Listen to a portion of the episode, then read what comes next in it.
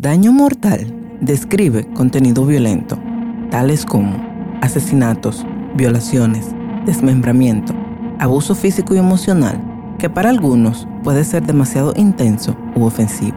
Se recomienda discreción, especialmente a menores de edad.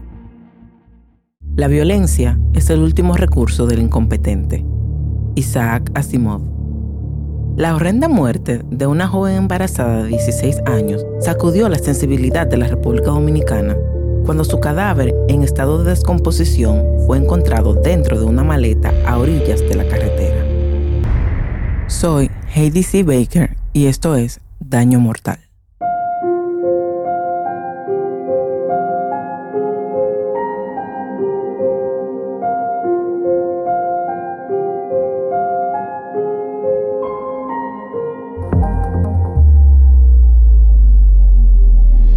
Emily Peguero creció en la pequeña comunidad de Cenoví en San Francisco, República Dominicana.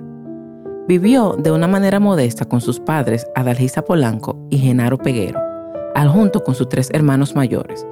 Al ser personas de clase baja, sus padres luchaban para sacar adelante a Emily y a sus tres hermanos, haciendo todo lo que podían con el poco dinero que recibían con trabajos mal pagados. La vida de la humilde familia Peguero tomó un giro cuando el 23 de agosto del 2017, Emily Peguero salió a las 8 de la mañana de su casa, ubicada en la localidad de Cenoví, acompañada de su novio Marlon Martínez, quien supuestamente la llevaría a una clínica de obstetricia para recoger los resultados de unos análisis, pero esta nunca regresó. Emily Peguero y Marlon Martínez se conocían desde niños, crecieron juntos en la comunidad de Cenoví en las afueras de la ciudad de San Francisco de Macorís, en República Dominicana. A pesar de haber crecido juntos, Emily y Marlon pertenecían a dos mundos diferentes, ya que Marlon Martínez vivía en una casa moderna. Nació en Nueva York y fue criado por su madre Marlene Martínez, una funcionaria de la República Dominicana, y el esposo de su madre. Él y su familia podían irse de vacaciones y permitirse lujosos regalos y estudiar en escuelas costosas mientras que Emily no podía darse esos lujos porque sus padres no contaban con los mismos recursos económicos. A pesar de las diferentes clases de vida que ambos tenían, a finales de su adolescencia, Marlon Martínez empezó a sentir una conexión con Emily más allá de la amistad de niñez. La pareja comenzó a salir y Marlon Martínez tenía 18 años y Emily Peguero tenía 15 en ese entonces. Aunque Emily tenía una diferencia de edad con Marlon, por debajo de la edad de consentimiento en la República Dominicana, que es de 18 años, los padres de Emily apoyaron a su hija en su decisión de empezar una relación sentimental con Marlon Martínez, pero no simpatizaron con la madre de Marlon, quienes ellos pensaban que juzgaba a su familia por ellos ser pobre. Emily también se mostraba un tanto incómoda con la diferencia de riqueza entre las dos familias le preocupaba ser una carga para Marlon Martínez y su familia, y que su madre no quisiera que él tuviera una relación amorosa con ella por ella ser pobre. Le contó a Marlon sus preocupaciones, pero él le decía que no le importaba que fuera pobre. Siendo aún una menor de edad, en el transcurso de su relación amorosa con Marlon, Emily quedó embarazada a principios del 2017. A principios de su embarazo le preocupaba tener un bebé, pero decidió seguir con su embarazo ya que ella y su familia eran religiosos y el aborto iba en contra de su religión. También sabía que tomar píldoras abortivas o hacerse un aborto clandestino podría llevarla a la cárcel o incluso a la muerte. La República Dominicana es un país católico donde el aborto es estrictamente ilegal. Durante décadas se han visto la introducción de leyes estrictas sobre el aborto el cual fue criminalizado en República Dominicana en el año 2009. En 2012, el país introdujo penas de prisión para las personas que ayudan con el aborto, incluido el personal médico, pero también amigos y familiares de las personas que se realizan abortos. Emily le informó a su madre que estaba embarazada y le dijo que deseaba conservar al bebé. Sin embargo, a la madre de Marlon no le entusiasmaba la idea de que su hijo fuera padre tan joven y con una niña pobre de la familia de al lado, ya que él se suponía que iba a estudiar en una universidad privada de la República Dominicana. Y ella, como miembro destacado del Partido Revolucionario Dominicano, y subdirectora de pasaporte en uno de los principales distritos del país, tenía mucho poder a nivel local. Poco después de la desaparición de Emily, las sospechas se dirigieron hacia Marlon y su madre Marlene Martínez. Adalgisa Polanco, la madre de Emily, dijo a medios de comunicación que sospechaba que Marlon y su madre sabían dónde estaba su hija, pero no se la querían dar.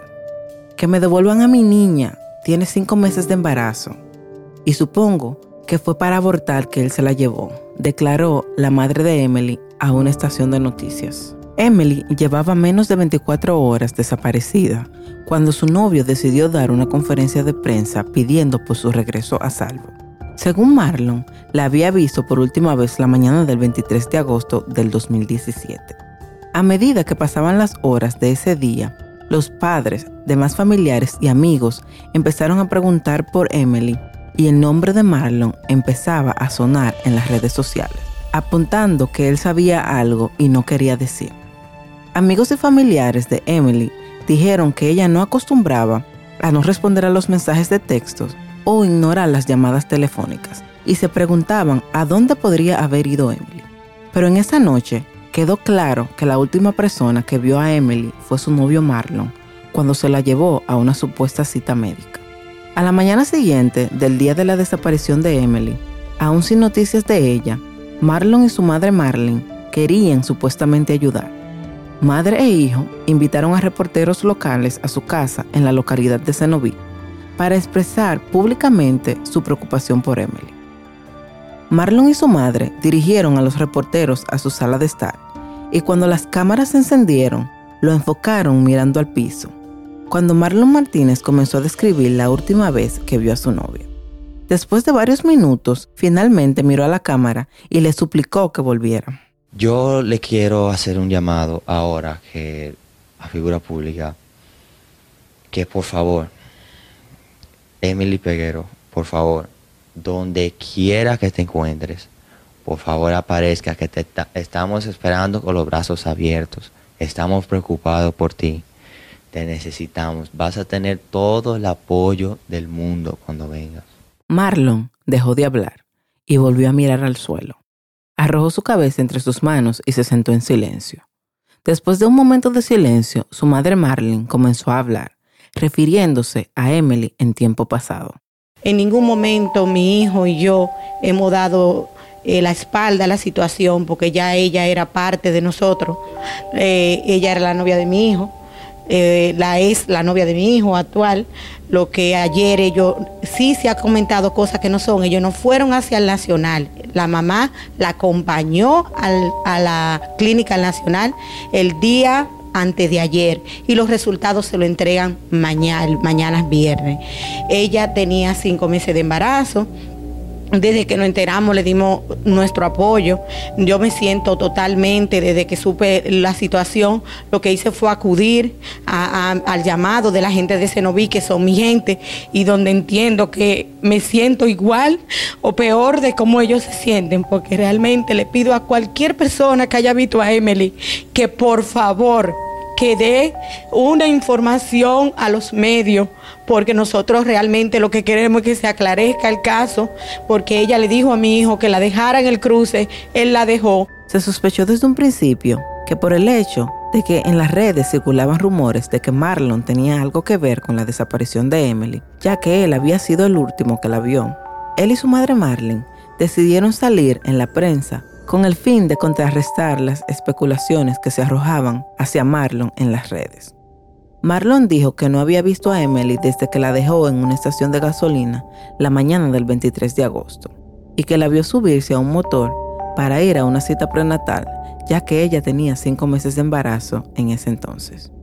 Pero en lugar de disipar las sospechas del público, la conferencia de prensa solo echó más leña al fuego, ya que muchos se preguntaban por qué la madre y el hijo invitaron a los reporteros a su casa en lugar de ir a la policía como habían hecho los padres de Emily. Y lo que más impactó a las personas es el por qué se referían a Emily en tiempo pasado.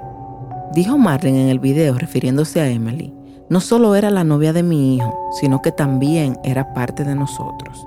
Estaba embarazada de cinco meses.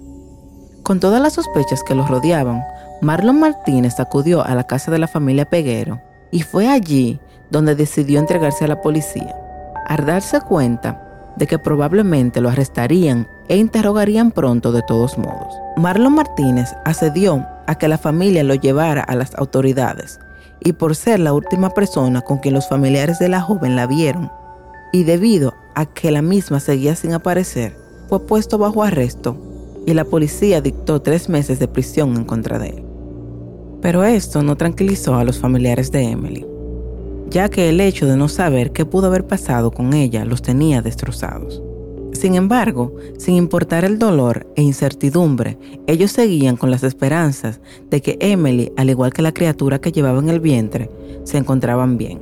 Los familiares de Emily usaron el poder de las redes sociales y publicaron una recompensa de 50 mil pesos e iniciaron diferentes campañas para dar con el paradero de la menor.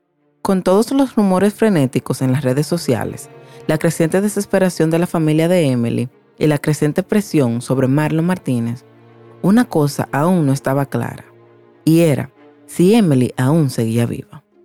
Cinco días después de la desaparición de Emily, la policía local tuvo un gran avance cuando lograron rastrear el teléfono de Emily hasta el apartamento de la madre de Marlon, donde se hospedaba cuando trabajaba fuera de Cenoví. Se obtuvo una orden para allanar la vivienda y allí encontraron un colchón que tenía manchas de lo que parecía ser sangre, una toalla y una prenda de mujer, el cual tomaron para ser analizadas por el INACIF, el Instituto Nacional de Ciencias Forenses de la República Dominicana, para así determinar si en realidad era sangre y de ser así, demostrar que pertenecía a la joven embarazada, Emily Peguero. Además de esto, la policía también encontró un video de la parte frontal del residencial donde se encontraba el apartamento de la madre de Marlon. Dos días después, Kervin Jiménez, un guardia de seguridad de los apartamentos, dijo a unos periodistas del noticiero NCDN que había visto por las cámaras de seguridad a Marlon Martínez sacar un saco del edificio. También dijo que la madre de Marlon había visto las imágenes y que luego el video desapareció. Claro, eso, ¿tú viste todo eso? Sí, sí, sí. La, la cámara lo ve. ¿Y, y, y qué, quién se llevó el deber? El deber me, me han dicho con él que fue la policía que lo llevó. ¿Y se lo llevó la señora? No sé si fue ella. ¿Ella sí lo vio el video? Ella sí vio el video. O sea, ella lo vio contigo cuando, cuando, cuando pasó eso, que el hijo bajó con el saco y todo eso. Sí, Después que ella vio eso, ¿qué, qué hizo? Ella. Después que ella vio eso, que vio la grabación contigo, ¿qué ella hizo? Se puso la mano en la cabeza, comenzó a gritar. La ira pública siguió creciendo, en gran parte dirigida a la madre de Marlon, ya que muchos la veían como la mente maestra detrás de la desaparición de Emily. Personas de todo el país creían que usó su influencia y riqueza contra una familia pobre para proteger a su hijo. El 30 de agosto, el mismo día que el guardia de seguridad habló con la policía, ella se entregó a las autoridades. Su abogado insistió en que lo hizo solo para cooperar con la policía. Durante su arresto, un reportero le preguntó si había estado involucrada en la desaparición de Emily. Ella respondió, no soy cómplice, nunca lo sería, solo actué como una madre. Finalmente, las piezas comenzaron a encajar en su lugar más tarde ese día, cuando Marlon hizo una confesión a la policía y se confirmaron los peores temores de la familia Peguero. Él admitió haberla asesinado. Era la primera vez que la policía sabía con certeza de que estaba muerta. Marlon Martínez le dijo a la policía que dejó el cuerpo de Emily en un vertedero local y la policía lo llevó al lugar que él supuestamente la había dejado. Mientras lo llevaban al lugar, él empezó a contar lo que según él pasó el día del asesinato. Una multitud enojada se reunió alrededor del automóvil donde se encontraba Marlon y los oficiales tuvieron que lanzar disparos al aire en un intento de ahuyentarlos y así evitar que hirieran a Marlon. Mientras Marlon esperaba en el auto, las autoridades buscaron y buscaron, pero después de siete horas se dieron por vencidos. No pudieron encontrar los restos de Emily. A la mañana siguiente, los residentes de la ciudad natal de Emily estallaron en ira. Salieron a la vía, detuvieron el tráfico y protestaron para que Marlon dijera a las autoridades dónde había escondido el cuerpo de Emily. quemaron llantas, tiraron piedras y amenazaron con destruir la casa de Marlin en Cenoví. Agentes de policía trataron de dispersar a la creciente multitud, lanzando gases lacrimógenos a los manifestantes. Más tarde ese día, el hermano mayor de Emily, Eugenio Peguero, recibió una ráfaga de mensajes de personas que le decían que habían oído que se había descubierto un cuerpo en la provincia de Espaillat, a una hora de Cenoví. Él y otros familiares condujeron frenéticamente al lugar. Multitudes de personas se habían reunido en la oscuridad cuando llegó la familia Peguero. Vieron personas de pie alrededor de una maleta abandonada al costado de la carretera. La noche del 31 de agosto, el cuerpo en descomposición de Emily Peguero fue encontrado luego de nueve días de haber sido reportada como desaparecida.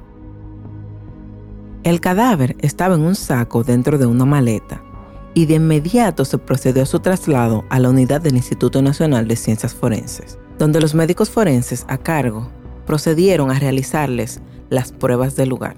Luego de ser descubierto el cuerpo de Emily, sus padres pedían justicia por la muerte de su pequeña.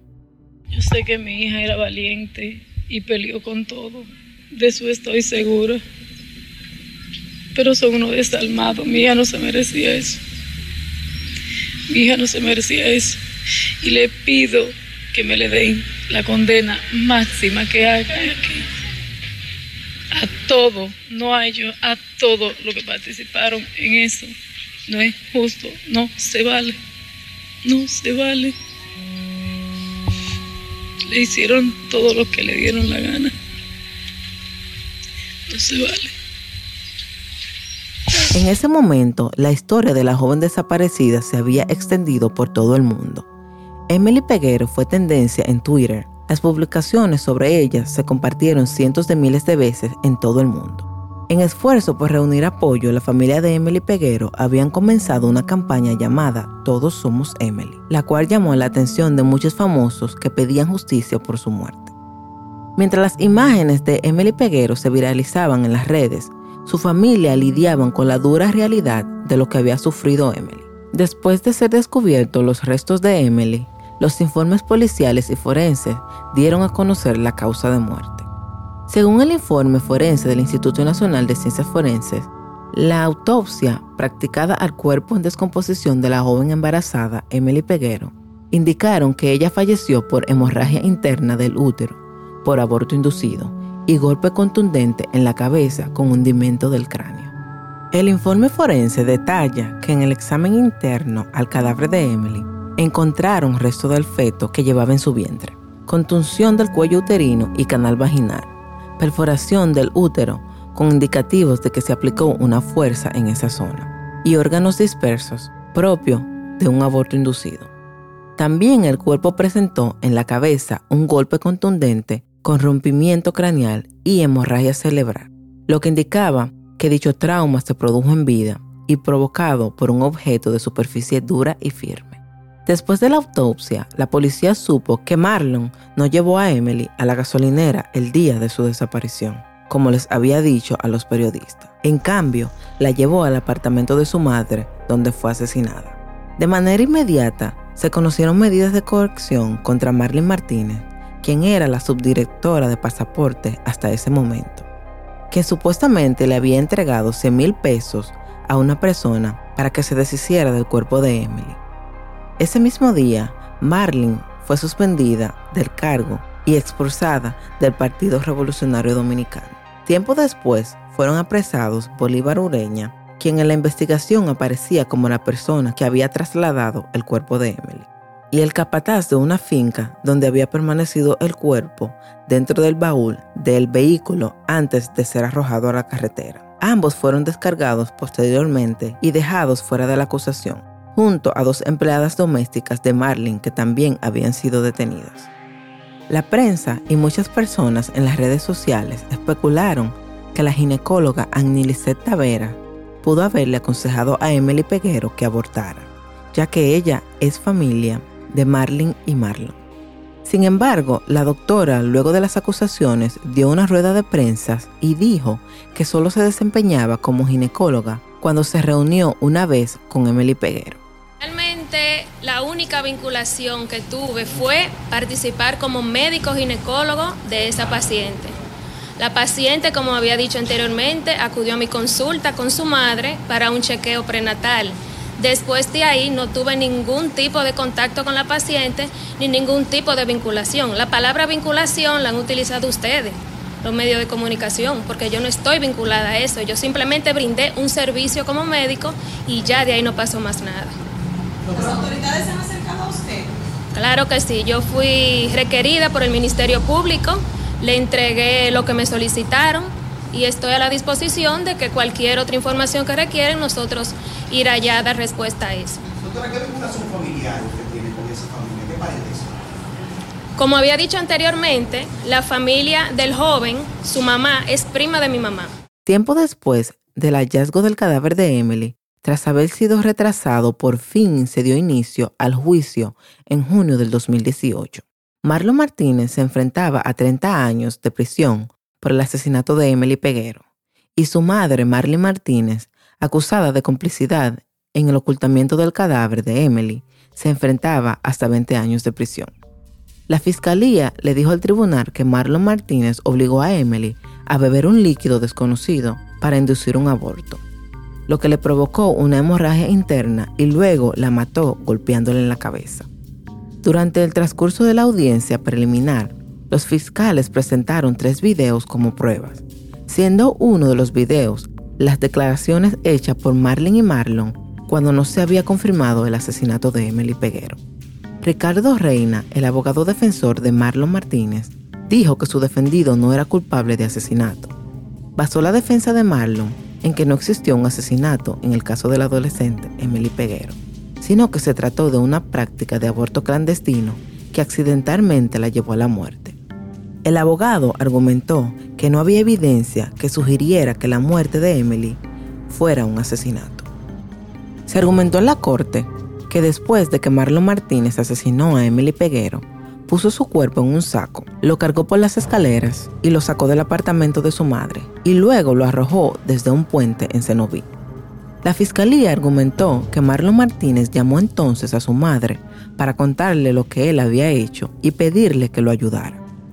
En la madrugada del 24 de agosto, según la policía, Marlene Martínez discutió con su hijo y dos cómplices, Martín y Simón Bolívar Ureña, qué hacer con el cuerpo de Emily. Ella, enojada porque su hijo no escondió el cuerpo en un lugar discreto, insistió en que lo moviera. Marlon luego recogió el cuerpo de Emily de debajo del puente, lo metió en una maleta y la tiró al costado de la carretera, en La Guama, en la provincia de Espaillat, a una hora de Cenoví. El abogado de la familia de Emily Peguero José Martínez Hoppelman cree que una vez que salió mal el intento de Marlon Martínez de forzar el aborto, pensó que sería mejor y más seguro asesinar a Emily y hacer desaparecer su cuerpo en vez de llevarla a un hospital y correr el riesgo de ir a prisión. José Martínez Hoppelman dijo que Marlon y Marlene Martínez planearon cómo se iban a deshacer del cuerpo de Emily alrededor de la una de la mañana del 24 de agosto mientras su cuerpo estaba en la cajuela de su automóvil frente a la casa de su familia. Durante el transcurso del juicio, cada semana ocurría un nuevo drama. Los familiares boicotearon algunas audiencias. Varios abogados defensores se retiraron y el padre de Emily Peguero, Genaro Peguero, fue arrestado después de que presuntamente intentó introducir una arma de fuego a la sala del tribunal. El segundo tribunal colegiado de San Francisco de Macorís condenó a la máxima pena de 30 años de prisión a Marlon Martínez y a su madre Marlene a 5 años por la muerte de Emily Peguero. Los jueces María de los Ángeles Concepción, Victorinoa y Carminia Caminero hallaron culpable a Marlon de homicidio voluntario, acto de barbarie y sustracción de menores. Y a su madre Marlene Martínez solo se le halló culpable de la sustracción de la menor cuando la sacó de su casa, acudiendo al engaño, así como el de ocultamiento del cadáver. Fue absuelta de la acusación de complicidad debido a que según los jueces existe complicidad si es antes de cometerse el crimen, no después de que haya ocurrido. Mientras los jueces leían la decisión, Marlene Martínez se mantuvo llorando dentro del tribunal, mientras que Marlon quien fue condenado a 30 años, no presentó ninguna emoción. Durante las primeras semanas del juicio, miembros del público le arrojaron piedras y desde entonces usaba un chaleco antibalas y un casco en la corte, rodeada de guardias armados. Inmediatamente se concluyó de leer la sentencia. En San Francisco de Macorís se iniciaron los disturbios en rechazo a la condena a Marlene Martínez, ya que la población no estaba de acuerdo con que Marlene solo fuera sentenciada a cinco años, de los cuales solo cumpliría dos. La población la creía tan culpable como a Marlon y por ende creían que merecía más tiempo. Marlon y Marlene Martínez tuvieron que ser sacados custodiados con amplios dispositivos de seguridad para evitar ser agredidos por la población. Los jueces dijeron que ese caso fue el más difícil que habían tenido por la barbarie contra la víctima y el daño que implicó para su familia. Adargisa Polanco, la madre de Emily Peguero, se separó de su esposo poco después del asesinato de su hija. A pesar de la confesión de Marlon Martínez, los padres de Emily Peguero culpan más a su madre Marlene, diciendo que ella vivía en un mundo vacío y que ella no quería que su hijo tuviera un bebé con una persona pobre. Tras haber cumplido tres años en prisión en la cárcel Rafael en Santiago por el asesinato de Emily Peguero, Marlene Martínez salió en libertad luego de que una jueza de la Cámara Penal de la Corte de la provincia de Duarte ordenara su libertad. Marlene Martínez fue sacada del centro de corrección en la noche en medio de mucha seguridad para evitar ser agredida por la población. Casi como si se tratase de una película llevada a la realidad, la muerte de Emily Peguero y el bebé que cargaba en su vientre ha sido uno de los feminicidios más impactantes que ha vivido la nación dominicana en los últimos años. ¿Qué crees que llevó a Marlon a asesinar a Emily Peguero? ¿Crees que la madre de Marlon es tan culpable como él? o que su instinto de madre, como ella declaró, la llevó a encubrir tan brutal asesinato. Daño Mortal es una producción de QOQ Network, creado y narrado por mí, Heidi C. Baker, editado y producido por Jacari Baker.